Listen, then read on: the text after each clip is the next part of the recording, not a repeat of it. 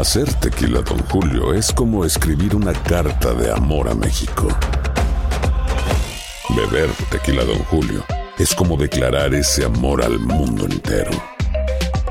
Don Julio es el tequila de lujo original, hecho con la misma pasión que recorre las raíces de nuestro país. Porque si no es por amor, ¿para qué? Consume responsablemente. Don Julio Tequila, 40% alcohol por volumen, 2020. Importado por Diageo Americas, New York, New York. Bienvenidos al podcast de Buenos Días América, la revista radial más completa para los hispanos. Política, salud, economía, tendencia y deporte son algunos de nuestros temas. Bienvenidos.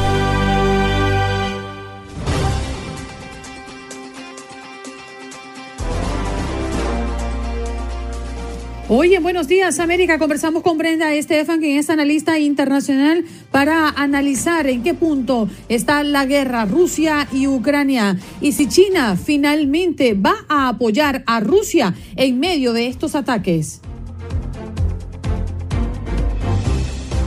Y Yesid Vaquero, corresponsal de Univisión en Colombia, nos habla de los resultados de las elecciones en su país durante este fin de semana. Stephanie Ballesteros, quien es psicóloga de pareja, nos viene a hablar de cómo evitar un divorcio, tips para salvar tu matrimonio y tener una relación más saludable y no tóxica. Ramiro y Ramón, estos españoles que han emprendido camino rumbo a la frontera con Ucrania, pues han dado su actualización de cómo terminó su travesía y cómo es que pudieron salvar a una familia en medio de la guerra.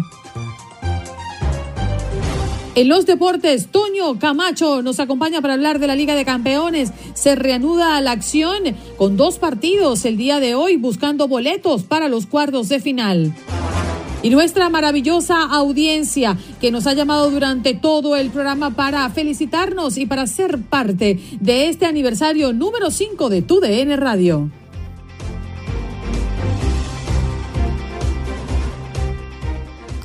Bien, vámonos de inmediato a enlazar con nuestra próxima invitada. Ella es analista internacional. Brenda Estefan ya está con nosotros nuevamente en este programa. Adelante, Brenda. Muy buenos días. Andreina, claro, un gusto estar con ustedes. Gracias por la invitación. Bueno, la verdad es que nos preocupa mucho que la guerra continúe, que Ucrania mm, siga eh, en la voz de su presidente pidiendo ayuda de manera desesperada, mientras que la falta de humanidad de Putin agudiza, ¿no? Lo que estamos viendo desde este lado del mundo.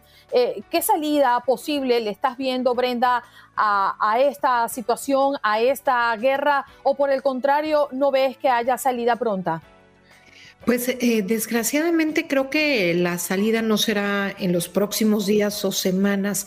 Eh, digamos, todo puede pasar, no tenemos una bola de cristal, pero las cosas no se ven bien. La estrategia de Vladimir Putin en los últimos días ha cambiado eh, de manera importante. Al inicio de la guerra era atacar objetivos militares, después comenzó a atacar objetivos ya civiles y en los últimos días este cerco en torno a la ciudad de Mariupol, que básicamente está creando una crisis humanitaria. Más de 200 mil personas sin electricidad, sin agua, sin acceso a alimentos y medicamentos. Realmente los reportes eh, ya van arriba de los 2.000 muertos en esta ciudad, de acuerdo a las autoridades locales de, la ciudad de Mariupol. Eh, y en realidad me parece que lo que está intentando hacer con este tipo de estrategias es elevar el costo social, generar sufrimiento y que estas personas sean las que eh, pues, puedan ejercer presión sobre el gobierno de Zelensky para que éste ceda ante Putin o capitule, pero básicamente ceda y le dé algo a Putin con el cual él pueda regresar a su país y decir, esto es lo que obtuve en la guerra, algo tangible.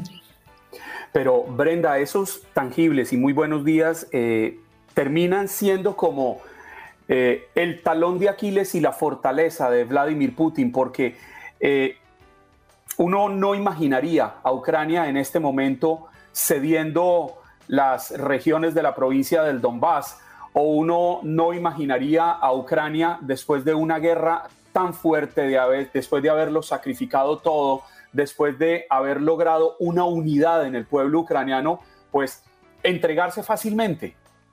Tienes toda la razón y yo creo que ese es exactamente ese es el, el, uh, catch 55 de esto. En realidad, el catch 22 de esto. En realidad lo que vemos es a un pueblo ucraniano que ha logrado unirse, que ha logrado resistir, con un presidente que ha hecho un excelente, eh, eh, pues no solo está dispuesto a perder la vida claramente, sino que además ha hecho una excelente labor de comunicación para transmitirle pues a su pueblo esta, esta, esta valentía, estas ganas de defender al territorio ucraniano y a su nación.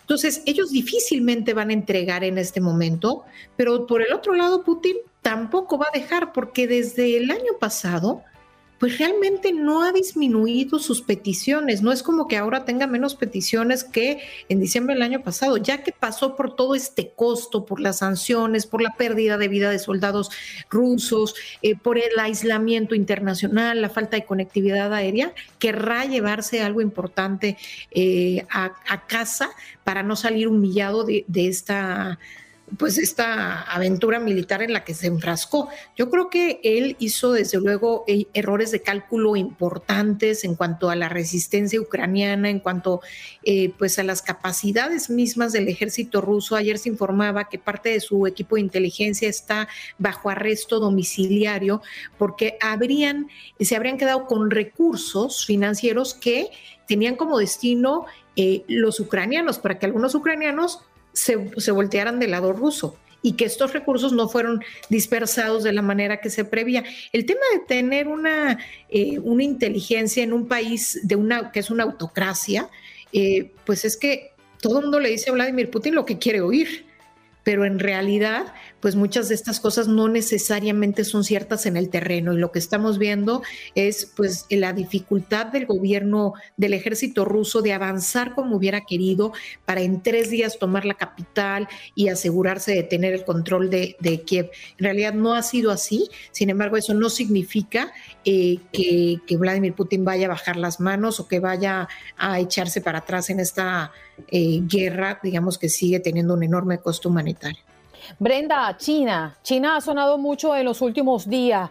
Eh, ¿Puede este país dar ayuda militar y económica a Rusia en su invasión? ¿Puede ser China un aliado de Rusia? Porque Estados Unidos eh, confirma que sí, hay una intención y una solicitud por parte de Rusia. China dice que no, que eso no existe. ¿Cómo lo interpretas tú y por qué es tan importante la posibilidad de que China pueda ayudar a Rusia de esa manera? Claro, el, domingo la prensa estadounidense, reportó que eh, Rusia le había pedido ayuda militar a Pekín.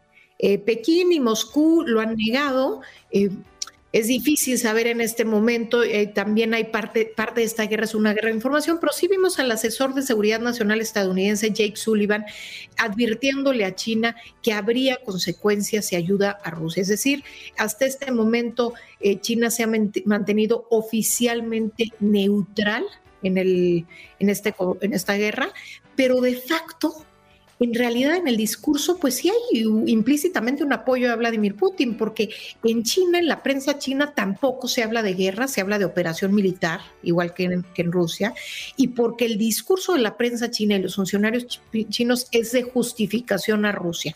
Entonces, sí hay implícitamente a nivel discursivo un apoyo, también explícitamente a nivel comercial hay un apoyo, el, la compra de hidrocarburos y de productos agrícolas rusos por parte de China ha incluso aumentado, no solamente en los últimos años, sino también desde el inicio de la guerra. Entonces, para Vladimir Putin sí es fundamental esta relación por lo que significa en términos económicos en un momento en donde eh, el mundo le está construyendo un cerco, se está aislando y estos países con los que pueda tener alguna relación comercial, particularmente China, pues son fundamentales para, para Putin y sí pueden hacer la diferencia en el conflicto. El tema es que ellos tienen visiones diferentes, intereses diferentes, pero tienen un enemigo en común, tienen un adversario en común, que es el modelo liberal occidental. Y eso los une, los une la visión. Eh, entendida desde Pekín y Moscú de que Estados Unidos está en declive. Esto lo leen a partir de la toma del Capitolio el 6 de enero del año pasado, lo leen a partir de la caótica retirada de Afganistán y creen que es un momento de buscar un reequilibrio de fuerzas a nivel global y eh, habrá que ver a China qué le pesa más, si esta ideología o como normalmente lo hace China, su vena pragmática en donde lo que cuentan son los, el dinero, los dólares, los yuanes, y en ese sentido el comercio de China con Estados Unidos es cuatro veces mayor que el comercio que tiene con Rusia, y el comercio de China con la Unión Europea es cinco veces mayor que el que tiene con Rusia. Entonces me parece que al final pesará eso más que otra cosa. Brenda, muchas gracias por estar con nosotros esta mañana. Toda la audiencia te agradece tu análisis en un día como hoy. Un gusto estar con ustedes, Clara, Andreina, que tengan un muy buen día. Bien, un abrazo para ti. Ella es Brenda Estefan, analista internacional, hablando pues de la guerra.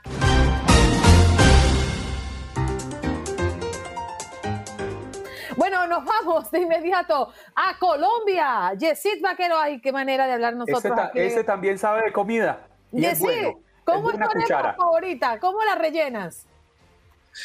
Definitivamente la arepa favorita es la reina pepeada. No me estoy copiando de nadie, pero eh, evidentemente no tiene comparación ni competición. Y como tú sabes, yo soy el presidente de tu club de fans, así que estoy absolutamente de acuerdo contigo siempre. Un abrazo, Yesid. Qué bonito tenerte, Yesid Vaquero. Yesid a la reina pepeada le pone quesito amarillo, queso cheddar y le pone encima unos huevitos de codorniz con salsa rosada y esa es la especial de él. Muchacho. Sí, se vale, se vale también. Todo, todo, se vale, todo se vale. Nunca, en, las, dimensiones que, que, come tu compañero de programa. yo lo sé, lo sé, lo he vivido y lo he padecido en el bolsillo, porque a veces tú sabes, tengo que pagar, tengo que pagar las cuentas, porque... ¿A eso lo invitan a uno a sacarle en cada la comida? bueno. Se están metiendo en un jardín. Vámonos de inmediato a contarles que Yesid Vaquero, como ya ustedes saben, es corresponsal de Univisión en Colombia. Y durante este fin de semana se dieron las elecciones en su país. Yesid, los colombianos votaron por un nuevo Congreso y participaron en tres importantes consultas internas de coaliciones que han definido el camino a las elecciones presidenciales en mayo de este año. ¿Cuáles son los resultados más eh, impactantes para el pueblo colombiano? Andreina, buenos días para ti, para tus oyentes, para quienes nos ven, a Juan Carlos y a Clara también. Eh, sin duda alguna, lo más importante fueron las consultas interpartidistas, a pesar de que se trataba de una elección parlamentaria, es decir, las elecciones que escogen a los congresistas que estarán allí durante el próximo periodo.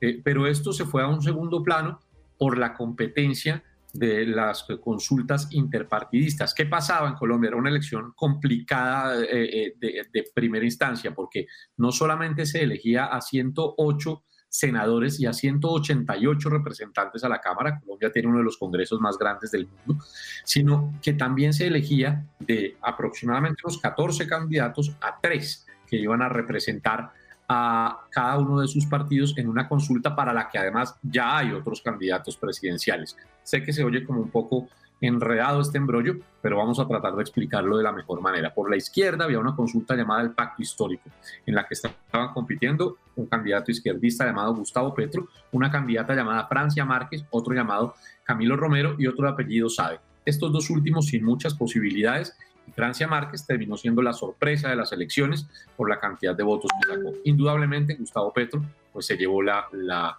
mayor votación, obteniendo más de 4.500.000 votos él solo, de más de 5 que tuvo su consulta.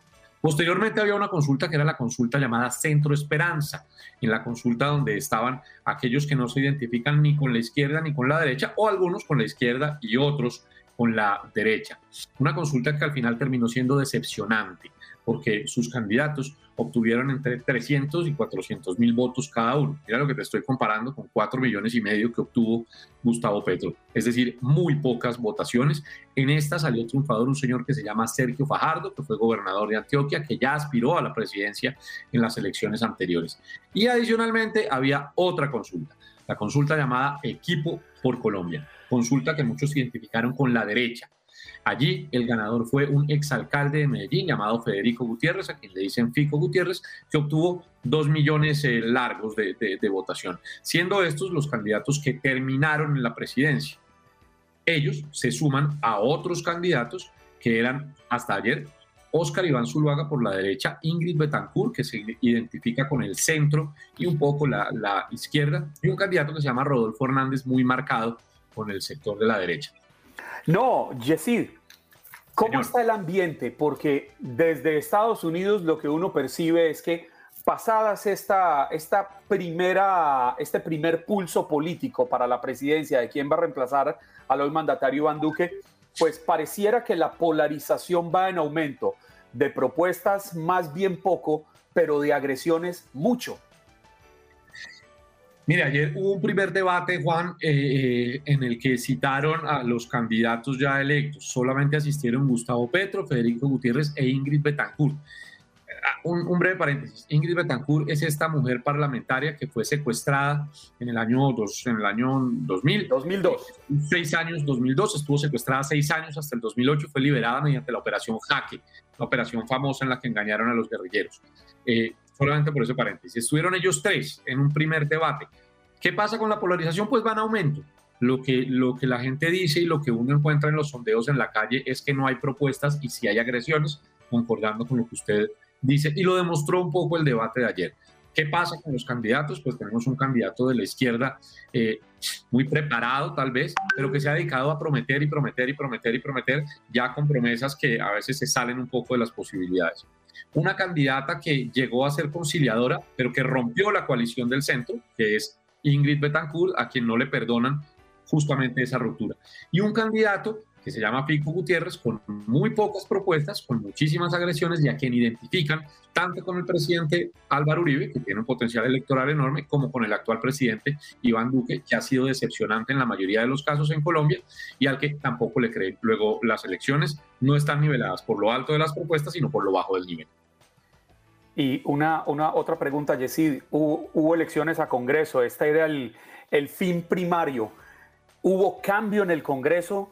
Porque daría la impresión de que sigue más de lo mismo, que no se renovó, que no llegaron grandes novedades al Congreso colombiano, ni a la Cámara Alta, ni a la Cámara Baja. Juan, como usted sabe, Colombia tiene un sistema electoral que es bien complejo para poder alcanzar las curules en el Senado y en la Cámara de Representantes.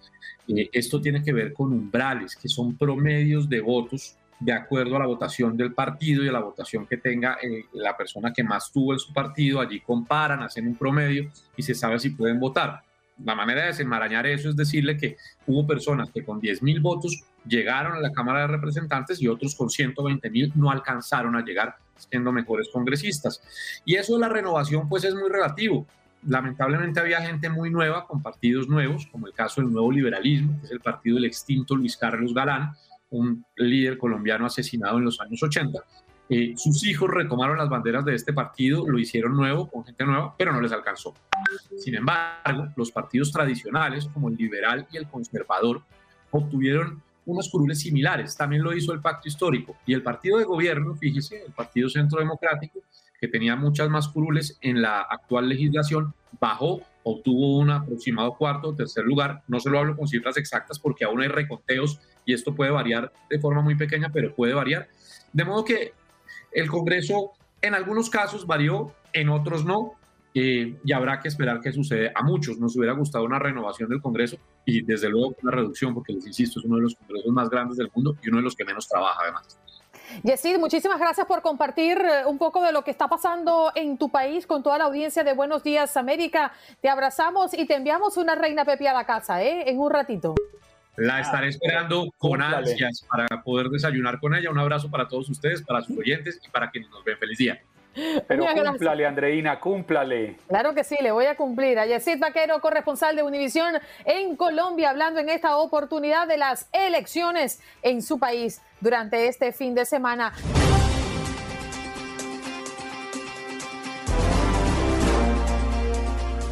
Bien, nos vamos de inmediato a nuestro próximo tema y es que ya está conectada con nosotros Stephanie Ballesteros, quien es psicóloga de pareja. Buenos días, Stephanie, gracias por estar con nosotros. Buenos días, chicos, gracias por invitarme y feliz cumpleaños. Muchas gracias, Stephanie. Oye, qué tema, ¿no? El que nos toca tener hoy sobre la mesa, eh, evitar un divorcio y algunos tips para salvar matrimonios, porque quizás algunos piensan que está perdido el matrimonio, pero quizás no es la realidad. ¿En qué situación podríamos nosotros abordar una posible recuperación, Estefan? Bueno, posible recuperación. Cuando la... ha puesto cara de... Se la, se la puso difícil, Andreina. vamos a ver. Vamos a ver, vamos a ver. Cuando la pareja está dispuesta a decir, yo voy a decir, voy a mirar en mí mismo qué es lo que yo estoy dispuesto a hacer y lo que yo estoy dispuesto a cambiar para que este matrimonio funcione. ¿Por qué? Porque la gente normalmente viene apuntándose el uno al otro, tú haces, tú has dicho, tú tal. Digo, así no vamos a cambiar nunca. Tienes que mirar tú qué es lo que estás dispuesto a hacer y lo que tú quieres hacer para que el matrimonio funcione. Entonces, eso para mí sería lo básico. Una pregunta, Stephanie. Buenos Sí. días. Perdona, Juan Buenos Carlos, que te he interrumpido. Una pregunta. Vamos a ver. La pandemia, que aunque, me pare- aunque, aunque ya no lo parezca, seguimos en pandemia, ¿no? Eh, ha dañado muchísimo las relaciones interpersonales. No solo las de pareja, pero como estamos centrados contigo con los matrimonios, hablemos de la cantidad de separaciones y divorcios que hemos estado escuchando de familiares, amigos y que no han podido superar esas 24/7, es decir, 24 horas, 7 días por semana de convivir en una casa con trabajos en remoto. Nosotros tres por ahora hemos sobrevivido. Entonces querría, querría Yo también. preguntarte. Venga, menos mal, ¿vale? Estamos cuatro. Cuatro nos tenemos ahí, peleones. Venga, va. Entonces, cuéntanos, eh, imagino que has tenido nuevos clientes que han llegado a ti con la desesperada de por Dios, salva mi matrimonio. ¿Cuáles son los primeros consejos que les das a estas parejas que de repente han compartido tanto tiempo juntos? Jo, pues mira, como tú dices, eh, como es tanto tiempo juntos, pues, eh, ¿qué, qué es lo opuesto? Darte un espacio, darte un respiro, un poco, ¿no? Eh, eh, dar esa oportunidad de que, de que se extrañen las parejas, dar esa oportunidad de decirse el uno al otro, te echo de menos, te extraño. Eh, ¿Por qué? Porque si estamos uno encima del otro, pues, bueno, eh, el deseo, la intimidad también, ¿eh? pues va para abajo. Entonces, esa, esa sería una de las cosas que, que yo recomendaría, de que se den el espacio. ¿Cómo es eso? Pues cada uno tiene que ver su horario, cada uno tiene que ver sus rutinas. Eh, yo, por ejemplo, a veces me voy pues fuera de la casa a trabajar, me voy a casa de una, de una compañera de, de trabajo y así se queda aquí, ¿no? Pues mi pareja y tiene el día para él aquí, pues bueno, solo, que a todo el mundo En nuestros casos tenemos que echarlos de casa entonces, porque estamos trabajando desde casa con la radio. O que, Stephanie, claro, entonces- o que- o que Stephanie nos mande la dirección de la compañera y nos vamos todos a trabajar. También. ¿Verdad?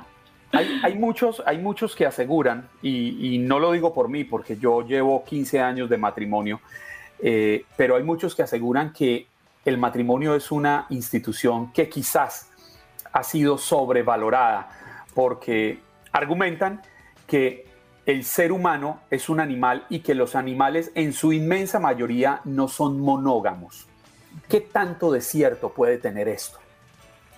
Eh, no estoy muy al tanto de qué tanto es cierto puede, tener eso, pero hoy en día existen muchas diferentes, muchos diferentes tipos de relaciones en los que si uno piensa, mira, la, la monogamia no es para mí, puedes estar en relaciones, y, no- para entrar mucho en ese tema, porque esto no es lo del tema de hoy, ¿verdad? Pero puedo entrar en una relación abierta, puedo tener una relación de poliam- poliamorosa, y esto existe para la gente que dice, mira, la monogamia no es para mí. Entonces, pues, bueno, no sé si responde a la pregunta un poco, pero por ahí van los tiros. Stephanie, otra pregunta difícil. Vamos a ver. Vamos a ver. Lanza, Venga. ¿Cuándo, cuándo decimos ya este matrimonio no da para más? Eso. ¿Cuáles son esas señales que te dicen no sigas luchando porque estás forzando la barrera y ya no, no hay remedio? Claro, qué buena pregunta. Claro, yo creo cuando hay cuatro eh, comportamientos o cuatro dinámicas que se dan en un matrimonio, tú puedes decir, "Uf, esto si no lo empiezas a cambiar, tu matrimonio puede eh, irse al garete. Eh, entonces, una de ellas es, a ver si las puedo decir en español, ¿vale? Porque me las sé en inglés. Una de ellas es eh, criti- criticismo, criticar. La claro. otra es una que se llama en inglés stonewalling, que lo que entiendo es como que poner paredes, ¿ok? Eh, cerrarse en banda. Eh, la otra es eh, defenderse, o sea, como que te sientes todo el tiempo atacado, te defiendes. Y, a ver, espérame, como las estoy diciendo en español, bueno, eh, ah, sí, contempt. Contempt es como mirar al otro como que yo soy mejor que tú. Esto es lo típico de que ah, hacer así con los ojos, de que ah, lo que dices es ah.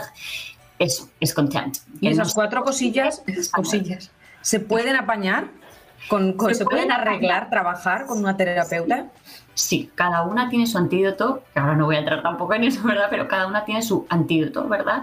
Y, y cómo, cómo apañarla, como dices tú. Aquí el asunto es que los dos quieran, porque ah, pasa también que uno quiere arreglarlo y el otro dice, pero es que yo tengo nada que arreglar, yo soy perfecto. No, eh, por, eso es lo que he dicho al principio, ¿verdad? La regla número uno, querer trabajar y decir qué voy a hacer yo y qué estoy yo dispuesta a hacer para que mi matrimonio funcione. Eh, es por esto, que los dos estén en esa misma página. Sí, pero esos son como los cuatro comportamientos. El peor de todo es el contempt, perdón que no lo sé decir en español, pero el peor de todo es el contempt. Y, y si ese lo ves en tu matrimonio y está presente, eh, vete a un terapeuta ayer. Ya, ¿no? Que, implica lo que dices, ¿no? Ver, mirar por debajo del hombro, digamos, eh, a la otra persona, creer que no tienes eh, defectos, que no estás eh, afectando la relación de forma negativa, sino que tú todo lo haces bien, la otra persona tiene toda la culpa, ¿no? Exacto, exacto. Juan Carlos, hijo, ¿qué ibas a decir? Que yo sé que ibas no, a decir algo. No, no, no, no, no, no, no, no, estoy, estoy, estoy, me, me, me quedo pensando en si todo se pudiera reducir a cuatro, a cuatro puntos específicos, pero es que realmente sí puede ser una realidad, porque casi siempre terminan encadenando en lo mismo y a veces las peleas o los matrimonios fracasan por pequeñas cosas, increíblemente no son por grandes. Sí, y muchas veces es la comunicación. Y fíjate que estas cosas también tienen que ver mucho, estos cuatro comportamientos que he dicho tienen mucho que ver con la comunicación. Eh, la comunicación, claro, esto, ¿no? Siempre dicen, ay, la comunicación es muy importante. ¿Qué es comunicación? Entonces, pues yo, yo tenía aquí hoy pensado decir unos, unos cuantos tips igual de comunicación, así los más básicos. No sé si, si, si queréis que diga estos tips. Claro, creo que, claro. Que, así como digo, básicos, ¿verdad? Pero, pero para mí una, una cosa que puede cambiar tu matrimonio es darle prioridad quedando una vez a la semana, diciendo cuál es el día que nos va mejor a los dos y a qué hora, y eso hacerlo como, ¿no? Pues sagrado, eso es sagrado, al menos que, que pase algo. Aquí se practica esto, en esta casa se practica todos los viernes por la noche, esté o no esté el señor. Perfecto, perfecto. ¿Cómo? Uy, me, me he perdido. Claro, yo te lo explico ahorita, claro, te mando un texto para explicártelo, para que lo tenga claro. Oye, por cierto, Stephanie, ¿tú sabes Pero, qué me llama bueno, la atención? dime, Los- dime, dime, dime. Los motivos más comunes de los matrimonios que eh, terminan en divorcio, ¿cuáles son? La comunicación, Ajá. por lo que digo, y pues sí, claro, desafortunadamente sí también mm, los cuernos. Sí, Mm, sí, las infidelidades. Pero las infidelidades son un síntoma de que algo Eso no le iba va a decir yo, finalmente eran una causa o un efecto. es un síntoma de que algo no va bien, pero últimamente la gente pues eh, es lo que, ¿no? Ya les, como la última, la, la gota que colma el vaso. Ya, Pero eso sí te enteras, porque hay algunos que ni se enteran. Con esto de, la, de, las, eh, de los dating app, las Sí, aplicaciones, yo uy, ni te enteras. si siempre digo que al final sale a la luz. ¿Sí? Sale a la luz, de una manera u otra, sí, sí, sale a la luz normalmente, normalmente. Hay gente que, por suerte para ellos, ¿verdad? Pues no. Hay dos dichos importantes. Uno, entre cielo y tierra no hay nada oculto. Y en el segundo es que el hombre mantiene su infidelidad en secreto hasta la muerte. Él dice, yo, yo no tengo que ver nada de eso. Fue ella. Al final esa es su respuesta. Bueno, gracias, Stephanie, por estar con nosotros esta mañana. nosotros. Excepto tú, Juan Carlos. Chao, Stephanie. Chao, gracias. Chao. Cuídate, gracias. Ella es Stephanie Ballesteros, psicóloga de pareja que hoy nos acompañó para hablar de los divorcios. Oh my God. Teóricamente de cómo salvarte del divorcio. Sí, pero además nos dio tips y nos, nos paseó un poco por algunas situaciones interesantes. Oye, mira, la comunicación y los cuernos, ¿va? Ten cuidado con eso. Che, cuidado, che, cuidado.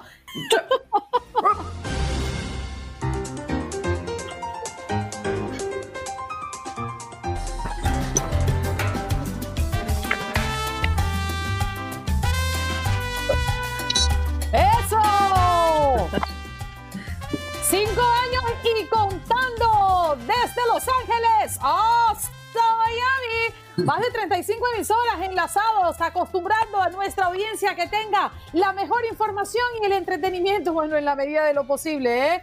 En medio de este programa y toda la programaman de Tu DN Radio, cinco años y vamos contando. Vámonos de inmediato a España porque ellos ya han llegado y los saludamos nuevamente, tercer día consecutivo, Ramiro y Ramón, después de haber hecho una de las labores más espectaculares que hemos podido ver en medio de la guerra. Sabemos que los buenos son más. Ramiro, Ramón, buenos días para ustedes. Hola, buenos días. Buenos días, chicos. ¿Dónde estáis? Y, contadnos, que ayer Ramiro me contó algunos detalles eh, sobre cómo ha estado la evacuación y los problemas que han enfrentado, compañeros. Eh, sí, bueno, y mira, ya acabamos de cruzar España, estamos esperando para comer, los tenemos aquí, bueno, estamos a punto de empezar a comer. Y nada, eso, pues ayer comentaba con Clara que con esta asociación que estamos trabajando, uno de los dramas más gordos que están teniendo es que, bueno, había 19 niños justo en la frontera, al lado del sitio donde hablamos ayer que bombardearon, y son 19 niños que están sin custodia. Muchos de ellos son huérfanos y entonces son custodia del Estado. Eh, y entonces les están pegando, les están poniendo muchísimas pegas para, para, poder, para poder salir. Estamos intentando hacer gestiones con, con la embajada, porque tenemos algún contacto por ahí que ahora, ahora os contará Ramón.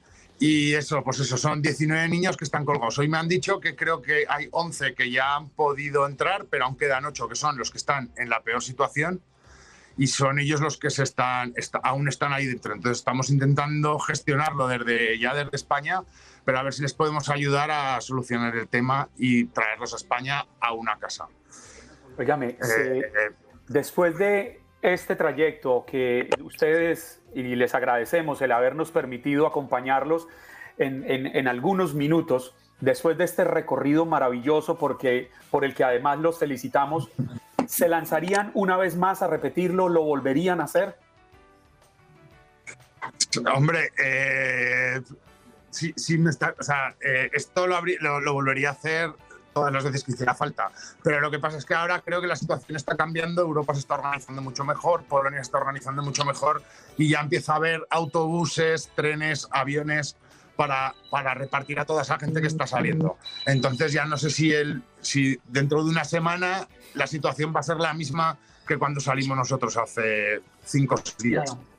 Según lo que ustedes han visto en este recorrido, eh, ¿cuál es el reto más grande que se tiene en medio de esta guerra? A ver, no lo sé, es que, bueno, pues primero poder acoger a todos los ucranianos que están escapando de la guerra y luego a ver cómo acaba todo esto y si ellos pueden volver o tienen que rehacer sus vidas en la zona, en la zona a la que lleguen. Va a haber mucha labor psicológica porque esta gente, muchos de ellos tienen todavía la idea de que, de que van a volver allá, o sea, su, su horizonte de retorno es uno o dos meses, eso es de lo que hablan.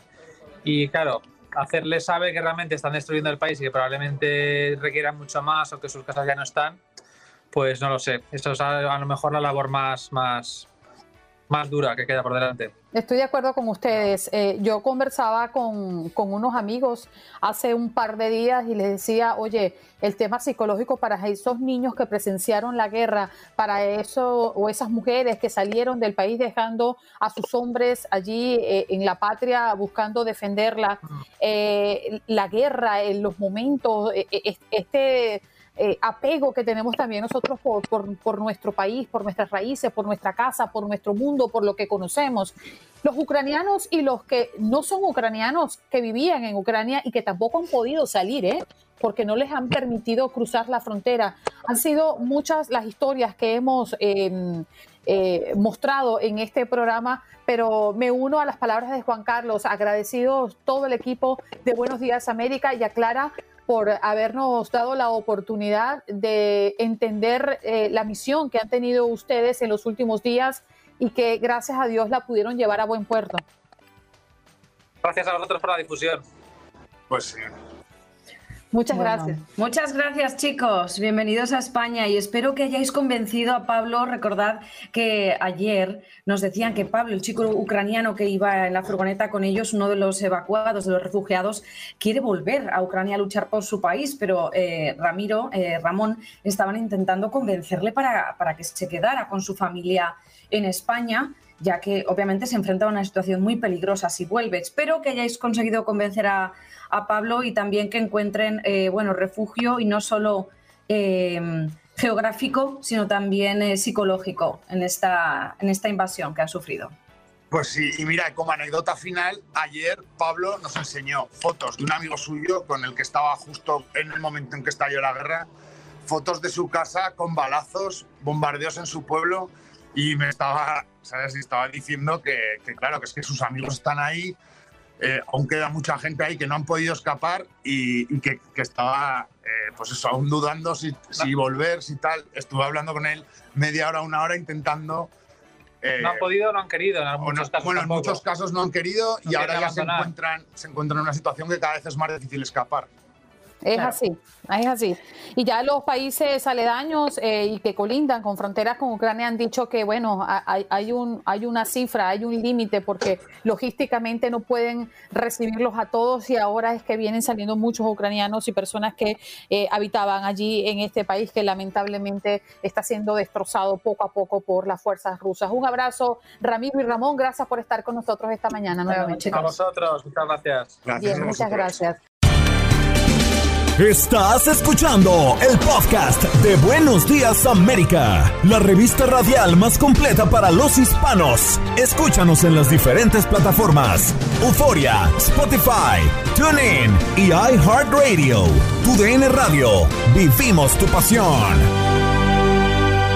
Boost Mobile tiene una gran oferta para que aproveches tu reembolso de impuestos al máximo y te mantengas conectado. Al cambiarte a Boost, recibe un 50% de descuento en tu primer mes de datos ilimitados. O, con un plan ilimitado de 40 dólares, llévate un Samsung Galaxy A15 5G por $39.99. Obtén los mejores teléfonos en las redes 5G más grandes del país. Con Boost Mobile, cambiarse es fácil. Solo visita boostmobile.com. Boost Mobile, sin miedo al éxito. Para clientes nuevos y solamente en línea, requiere AroPay. 50% de descuento en el primer mes requiere un plan de 25 dólares al mes. Aplican otras restricciones. Visita Boost Mobile para detalles. Como dicen los grandes, la liga se gana partido a partido. Partido a partido. En Buenos Días América, Contacto Deportivo.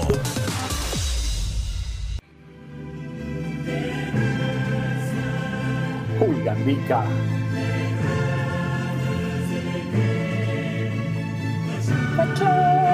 ¡Qué maravilla! La Champions. Y lo más maravilloso es que lo tenemos aquí en tu DN Radio. Somos la casa de la UEFA, la casa de la Liga de Campeones. Toño Camacho, good morning in the morning. Bueno, felicidades por el aniversario también. ¿Cómo están? es que hoy estoy de traje, hoy estoy de lujo, hoy estoy feliz, estoy contento porque son cinco son cinco años. ¿Cómo están? Es un placer eh, saludarlos. Tenemos mucha información y también quiero platicarles que esta información de la Liga MX, Selección Mexicana, Champions, de todo, es presentada por Indeed. Si estás contratando, necesitas Indeed. Para aprender más, visita indeed.com. Hay que buscar contratar hoy eh, a todos los que puedan ir a la UEFA Champions League porque tenemos hoy partidos. Hoy estaremos presentes su amigo y servidor Antonio Camacho el día de hoy, el que viene ya Ay, qué guapo. porque ya desde las seis de la mañana, desde las que serán tres de la mañana estoy despierto, estoy concentrado, estoy todo nervioso porque se viene Champions. Tenemos el juego del Ajax en contra del Benfica 2 a 2, en donde va a jugar Edson Álvarez. Eh, un partido que va 2 a 2, un partido que está muy, pero muy bueno. Y también, ojo, señores, desde ahorita les aviso para que también ustedes sepan, ¿eh? y si no van a ver el rato que no los vea conectados. En la aplicación Euforia, en la aplicación de tu DN Extra, vamos a tener en exclusiva para que la gente se conecte el duelo del Atlético de Madrid en contra del, Manchester United con Don Cristiano Ronaldo de, de, de, la de Andreina Gandica. Yo sé que es Cristiano Ronaldo de Andreina Gandica. Cristi, Cristi, Cristi, Antonelli Mira, nadie le ha marcado más goles al Atlético que Cristiano Ronaldo. Agárrate. Don Cristiano Ronaldo eh, es el jugador con más goles en contra de los colchoneros. 25 goles, si no mal recuerdo. Le ha clavado goles en, en Champions, en Copa, en Copa del Rey, en la Liga de España. En todos lados ha logrado marcar gol Don Cristiano Ronaldo. Y el día de hoy, recordemos, la serie está uno a uno. Uno a uno y se va a jugar desde Old Trafford, el Teatro de los Sueños y sin duda alguna va a ser un gran, un gran eh, partido en donde pues esperemos no nos falle nadie porque sabemos que de repente estos partidos pueden ser muy, pero muy apretados. Pero sí, doble cartelera, Ajax en contra del Benfica, Benfica en contra del, Ajax, y la verdad está muy, pero muy interesante este partido. Además, también yo les digo que esta, esta parte es de, de Indeed, es presentado por Indeed. Si tu negocio tiene posiciones abiertas, cuando se trata de contratar, los currículums son solo el principio. Visita Indeed.com. Yo les pregunto, ¿cómo sería contratar a Cristiano Ronaldo? Ay, sabroso, tener billete para contratarlo y después tenerlo cerca, eso es la mejor contratación del mundo.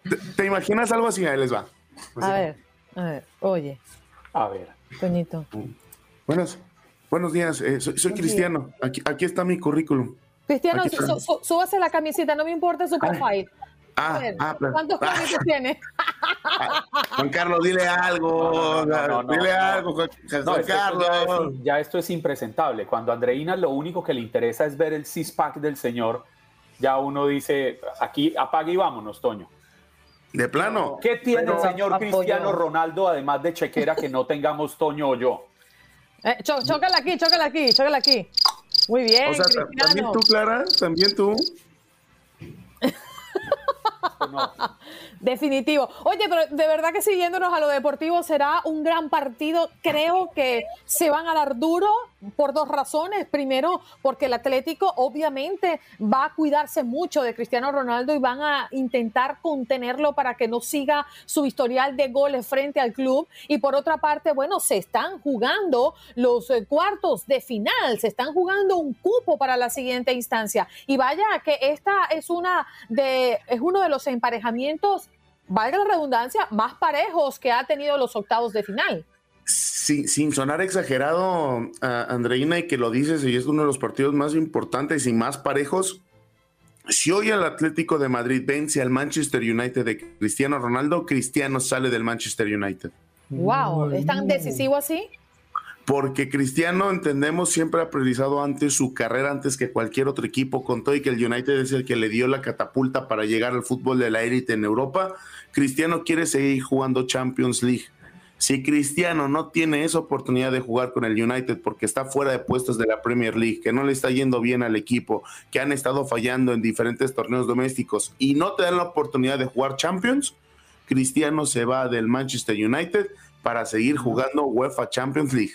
¿A dónde iría, Toño? ¿Para ¿A tu O sea, lo que tiene son ofertas. ¿Qué pregunta el Inter Miami, cariño? Es que eh, Georgina está loquita por vivir aquí. Pero, pero, pero, un momentico, que es que lo que está diciendo Toño, entre irse para un equipo que pueda jugar Champions League a venir al Inter de Miami, hay una distancia bastante grande, porque seamos claros, uno viviendo en Miami puede tenerle mucho cariño al equipo, pero no es que esté brillando por lo exitoso. Mira, el Inter de Miami el, Inter de Miami lamentablemente juega muy mal. Es el eh, equipo para retirarse, para cuando ya cumple cierta edad decir, me voy a, retirar donde me puedan pagar lo que yo valgo para jugar los últimos dos años. Es mucho el dinero, es mucho, mucho el dinero. Y, venir a hacer el show, convertirse en ese showman.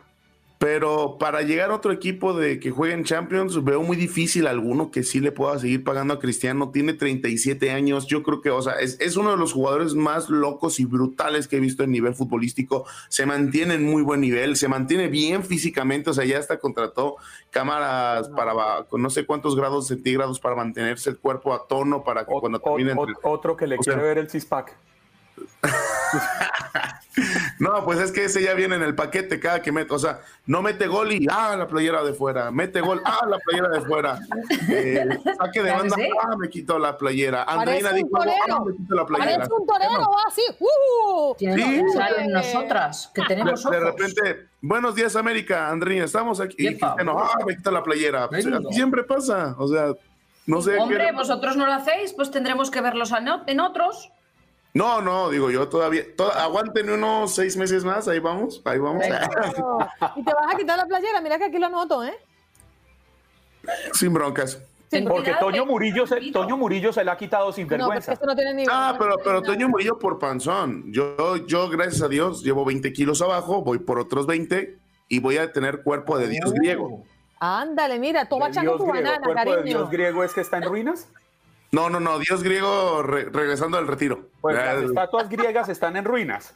no me digas. Bueno, sin bracitos, voy a amanecer así como. Toño, te despido con esto. Dime. Si Juan Carlos se quitó la camisa frente a una barbecue en su casa y la mostró en Instagram, usted Eso. puede también, ¿ok? Oye, yo también enseñaría la, la- la- la- el, el puer power o yo le diría el puercower si es que yo soy una carrita asada.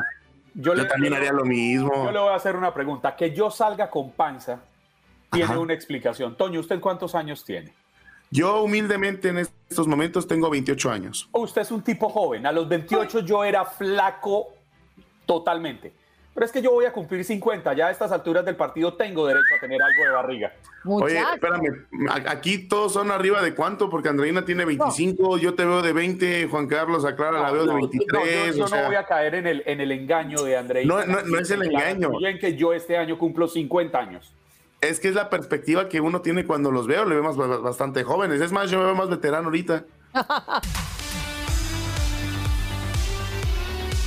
¡Qué maravilla! Estamos de aniversario, cinco años, transmitiendo para toda nuestra audiencia de costa a costa desde Los Ángeles hasta Miami. Toño Camacho en este contacto deportivo. ¿Qué traes debajo, debajo de la manga, Toño?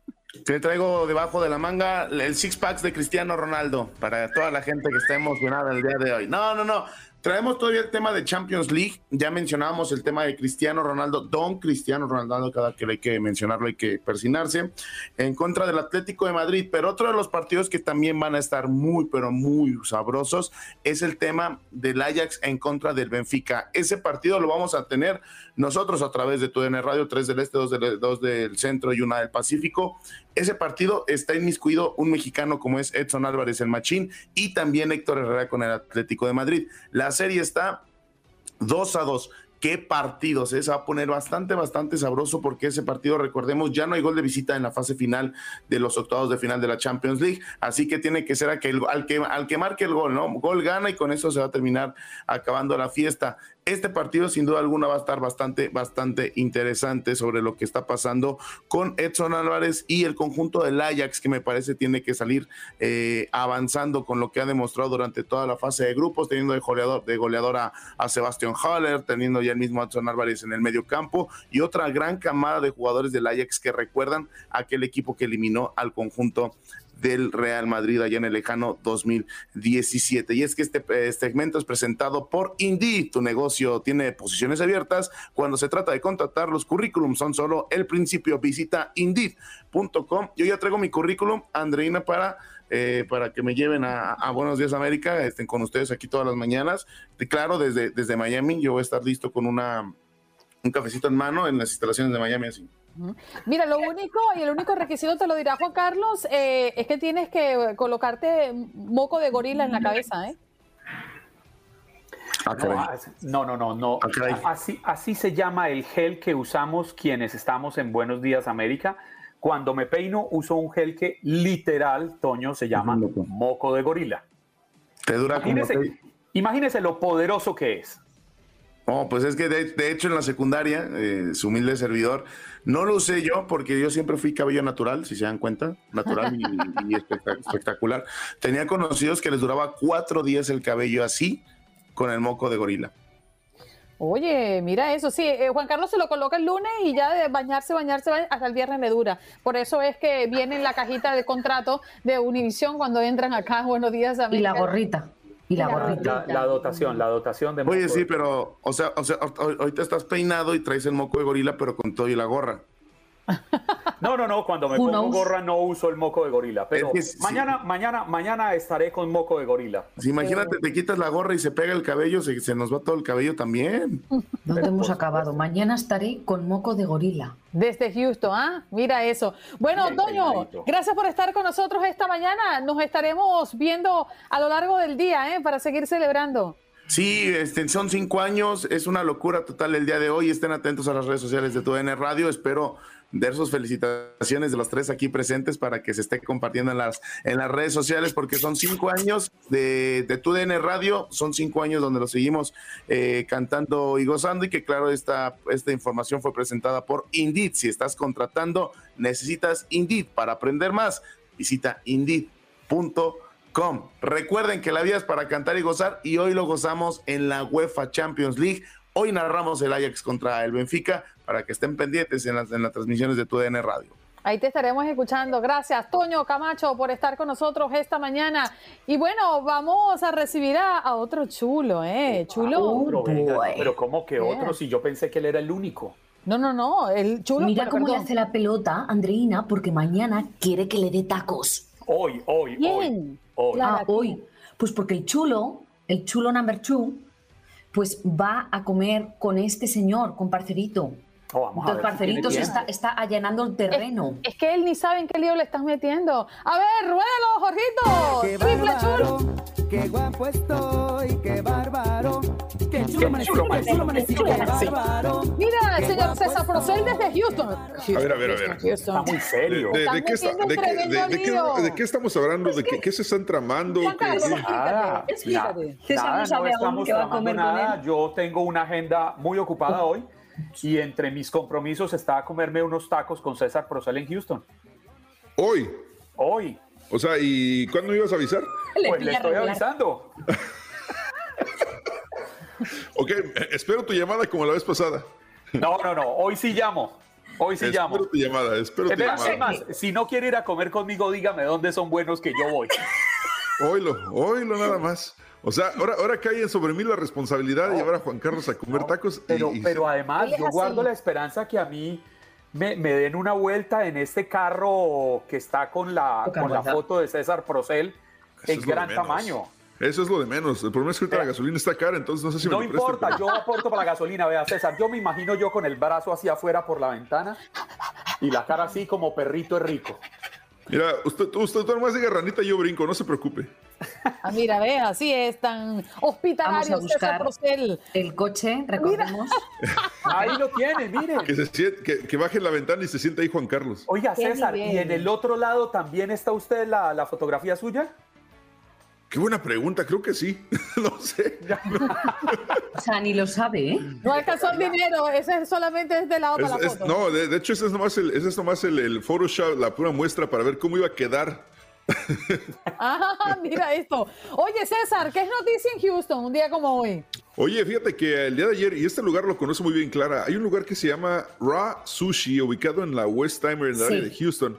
Bueno, pues anoche a eso de las 11.30 de la noche, un tipo loco está en el restaurante y de repente saca una pistola y dispara al aire. ¡Boom! Entonces, adentro del restaurante habían como unas 50 personas y había, de pura casualidad, habían dos peleadores de artes marciales mixtas, eh, uno de nombre Patrick Robinson, que escucharon el, el estallido del arma. Entonces, muchos empezaron a correr él y otro amigo este, atrapan al hombre, lo tumban al suelo, le quitan su mochila, porque no saben qué también está teniendo mochila, le quitan el arma y lo agarraron ahí hasta que llegaron las autoridades. Por fortuna no hubo eh, lesionados con, este, con esta situación, pero obviamente estás, o sea, ahora el tipo enfrenta varios cargos. Obviamente no puedes tú sacar un arma para empezar en público y dispararle, eso no se hace. Y, o sea, disparar el arma dentro de un restaurante por el motivo que haya sido, pero se sabe. ¿Se sabe qué pasó? ¿Llegaba no, sushi tarde? ¿Llegó a una mala temperatura? ¿Qué pasó? No han dicho nada, no han dicho ni por qué. No han dicho, no, han dicho si el sushi le hizo daño, si le dio diarrea. No, han dicho absolutamente nada. Salmón, atún, ya, ya, ya. Oiga, pero lo que se termina comprobando es que eh, los Jackie Chan en la vida real sí existen. Claro que existen. Y, sabes que ahora a raíz de esto de artes marciales mixtas, tú ves, por ejemplo, en un bar no sé si usted, bueno, por lo menos yo, si veo, yo le veo los oídos a los hombres, ¿no? si veo que los oídos estaban así como boluditos, dice, bueno, ese, ese, tipo es de cuidado. Y otra cosa que hay que destacar, los que están entrenados totalmente en artes marciales son probablemente de las personas más tranquilas y más buena gente que he conocido en mi vida. Así que, eh, por otra parte, estás, estás, a salvo. Estoy de acuerdo en eso. No, no andan buscando pelea, pero me llama la atención lo de los oídos o las orejas boluditas. sí, sí, sí. Por, porque cuando hacen, ah, este, por ejemplo, jiu-jitsu, hay mucho, hay mucho este, rubbing a la hora de, de, de entrenar, a la hora de pelear. Entonces les, les pasa lo que se llama el cauliflower ear. Se les, in- se les inflaman los Ok. oídos y les queda esa cicatrización, entonces se, se quedan inflamados los oídos. Oreja de O sea, tú o sea, jamás, jamás se me hubiera ocurrido imaginar a. César Procel mirándole las orejas a alguien. Bueno, A tampoco vas a busca- no, no te vas a acercar, ver, pero tú, tú, Exacto. tú, a ver a a quién alguien le y- busca pelea o a quién no, pues primero le mira las orejas. Sí, o sea, yo, yo, usted yo tiene siempre oreja de coliflor. Me, me queda, me queda solamente como una buena pelea en mi vida, así que voy a fijarme bien con quién la voy a utilizar, ¿no? Sí, Literal. o sea, ¿para Bueno, qué? pero mientras eh, seleccionas a tu contrincante, cuéntanos, ¿qué tienes hoy en Encanchado? Y la cita, como siempre, a través de la 93.3 FM en Houston. Hoy tenemos eh, varios temas, incluyendo eh, posible paternidad de la MLS sobre la Liga Mexicana de Fútbol. También hablaremos de que el fútbol femenil fue mucho mejor este fin de semana que el fútbol masculino, pero ¿qué le falta para que la gente realmente se, se empape con lo que es el fútbol femenil? Hablaremos de eso, también hablaremos del deceso de un luchador eh, muy querido en Estados Unidos llamado eh, Scott Hall, Razor Ramón, que el día de ayer falleció después de estar conectado a- al, al- al respirador artificial. Lo que sucedió con Razor Ramón es que la semana pasada él se cayó de una escalera y se fracturó la, este, la cadera. Entonces el sábado sufre tres paros cardíacos, lo tienen que conectar a respirador artificial. El día de ayer la familia decide desconectarlo. Eh, horas después fallece y es una super leyenda de la lucha libre. Hablaremos de, de eso y mucho más el día de hoy en Enganchados a partir de las 10 de la mañana hora centro. Oiga, se cae años en lucha libre y se cae de una escalera y eso es lo que le cuesta la vida. Ya, ya era mayor, ya, ya estaba, bueno, no estaba tan grande, es que la cosa tenía 63 años de No. edad. Eh, pero él, por tantas lesiones que tuvo en su vida, sí tenía problemas ya de, de la cadera y de la espina dorsal y todo eso. Entonces, eh, todo se te va, la las facturas que cobra la vida, ¿no? Él sí tenía, él sí tenía la oreja Él con el no. gordito. Él no, él no, en la lucha libre no, no tenía el cauliflower ear. Pero imagínese, estar contra la lona, ¿no, no, les, no se les hincha la oreja? Eh, no, se les hinchan este, las piernas de repente o los brazos, pero creo que la oreja no. Bueno, ¿qué Ah, bien. quieres decir de la historia de Neil Armstrong, que terminó eh, corriendo todos los riesgos de los riesgos siendo astronauta y murió en la bañera de un golpe? ¿ah? ¿Cómo, cómo es la vida? O, de- o- o- o- o Schumacher que sigue, bueno, no sabemos realmente la condición en que él sigue, ¿no? Pero se cayó en este accidente de, de esquí. Después de todo lo que corrió. Todo lo que corrió, accidentes y todo, y mira cómo termina la vida. más, arriesgados. Bueno, César, nos abrazamos en un día de aniversario y te damos las gracias por estar con nosotros. Oye, eh, ¿qué- cómo, ¿cómo fue esto? ¿Blanco y blanco y los hombres de negro? ¿Qué pasó ahí? O sea, Así es, estamos de blanca, blanco y negro. Yo me puse correcto. corporativa porque no estaba segura, según un email que había leído, si teníamos que ir de blanco o no por el cumpleaños. Entonces, a mitad de show me he ido a cambiar Bueno, ¿quién, corriendo. quién- quién cumpleaños? Está cumpliendo años. Buenos días, América. Tú de Ah, Radio. felicidades. Buenos días, América.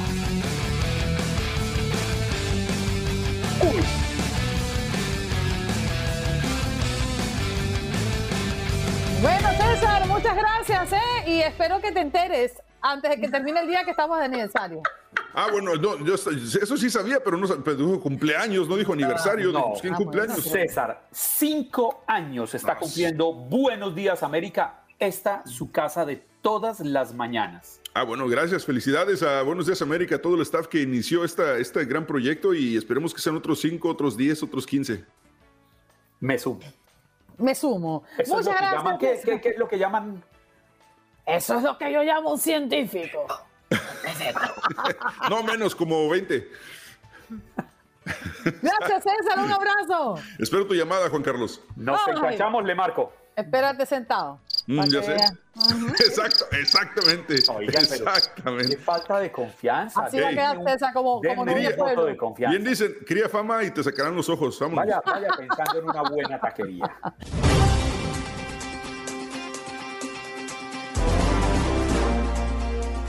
Buenos días, señora Reina. Felicidades por este aniversario.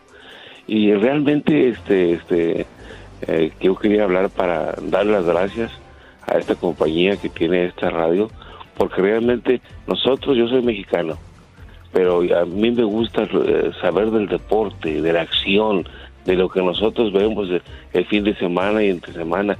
Siempre estamos con el fútbol, con el box, con diferentes deportes y hacía falta una radio, eh, pues, con todo esto.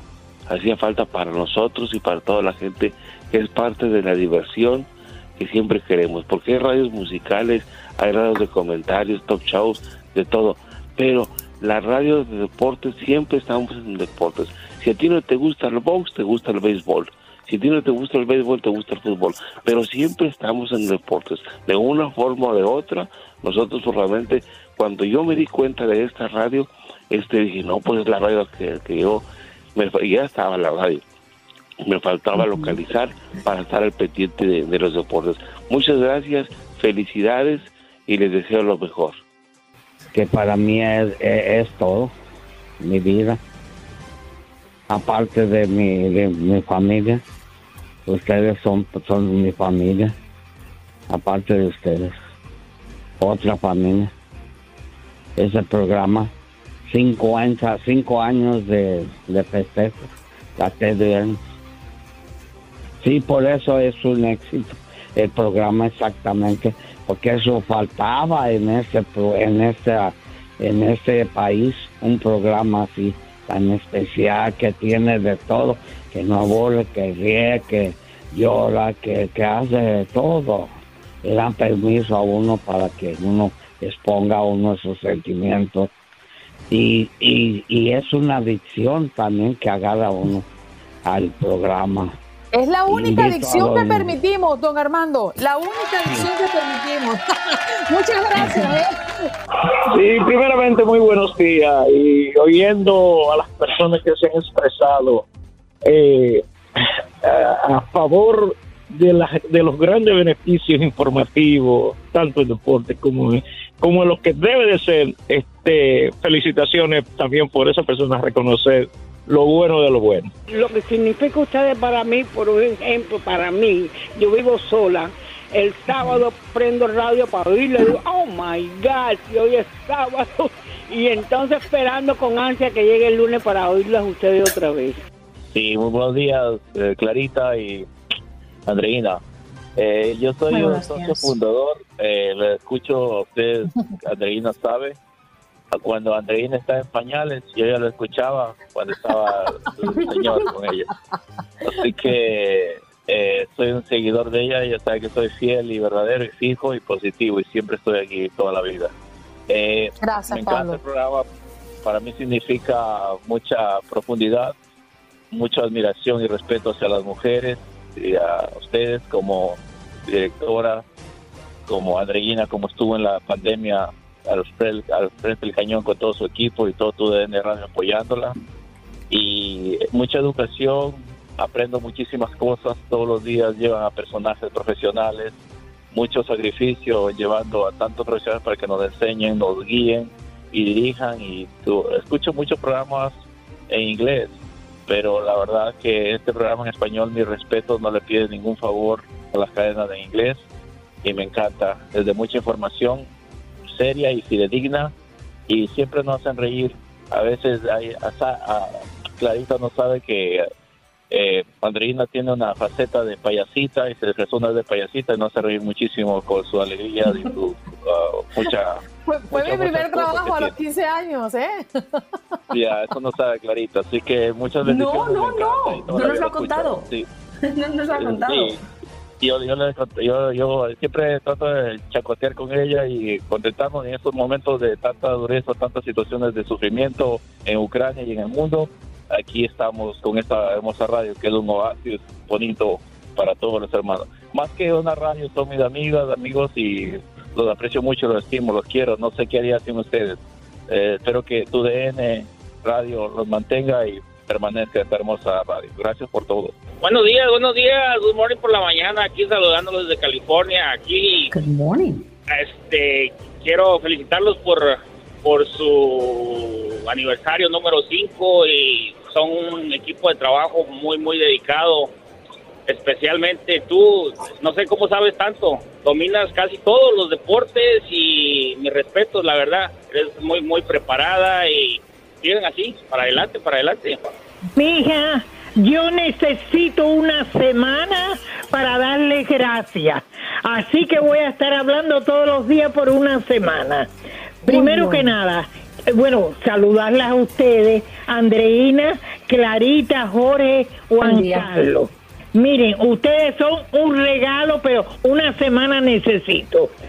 Mija, el entusiasmo tuyo es como flores en un gran jardín lleno de mariposas. Y con, contigo, Clarita, Jorge, Juan Carlos. A su EDN, así se dice, su EDN Radio Univisión, mi corazón con ustedes. Gracias. Buenos días, Andreina. Bueno, Andreina, ¿qué te puedo decir? Tú eres como Clarita también, un beso, este, como un vaso conductor, porque imagínate a dónde iba a desahogarme yo de, de tanta tristeza que tiene uno por su país. Resulta que a veces también te pongo el, cora- el corazón arrugadito por, por, la, por recordarte el dolor que estamos pasando. Y gracias por existir esta emisora y, ¿qué te puedo decir? Maravilloso.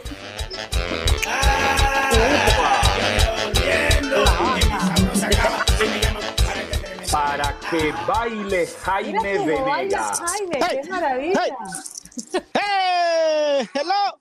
Mira, ¿escuchaste? Dice, eso quiere decir feliz en ah, cinco años de TUDN Radio y, y todas las plataformas que están aquí con los que todos los que trabajan. Eh, felicidades, felicidades, que cumplan miles de años. Oye, muchas gracias, Jaime. ¿Qué significa Buenos Días América para ti y esta emisora que sabemos que eres consumidor durante toda nuestra programación? ¿Qué significa? Es como si fuera, ustedes son parte de mi segunda familia. Eh, siempre aquí ha conocido, ustedes están en las buenas y en las malas. Lo comprobé cuando estuve, pasé por una lesión, nunca me dejaron, al contrario, me, me ofrecieron sus espacios para, para preguntarme cómo estaba de salud. Se los agradezco, eso no tiene palabras, eso lo agradezco mucho. Eh, yo les he dicho que a veces ah, platico antes, primero con ustedes, eh, cuando llamo a las mañanas, porque después ya no se puede, está muy ocupado. Les doy el saludo a ustedes que a mi familia, que los todos están durmiendo, ¿verdad? Eh, eso es mucho, es muchísimo y nos tienen informados. Es algo muy bonito. Me- el trabajo que tengo yo, pues me mantienen muy ocupado y me, de- y man- y me mantienen despierto cuando pega ese grito de guerra, Andreina. ¡Hello! ¡Hello, hello, hello, hello! Perdóname por Bonchicheras y bonchicheras. La verdad es que te imita bien, ¿eh? Muy bien. La porra, alabío, alabao, Andreina, ra, ra, Juan Carlos, ra, ra, Ah, Clarita, George.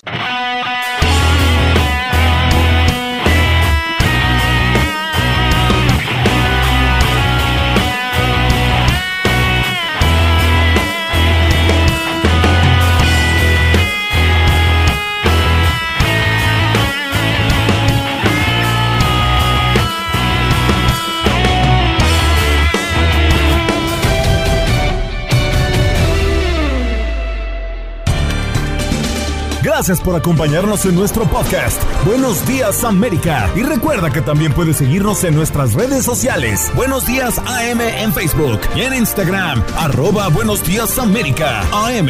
Nos escuchamos en la próxima.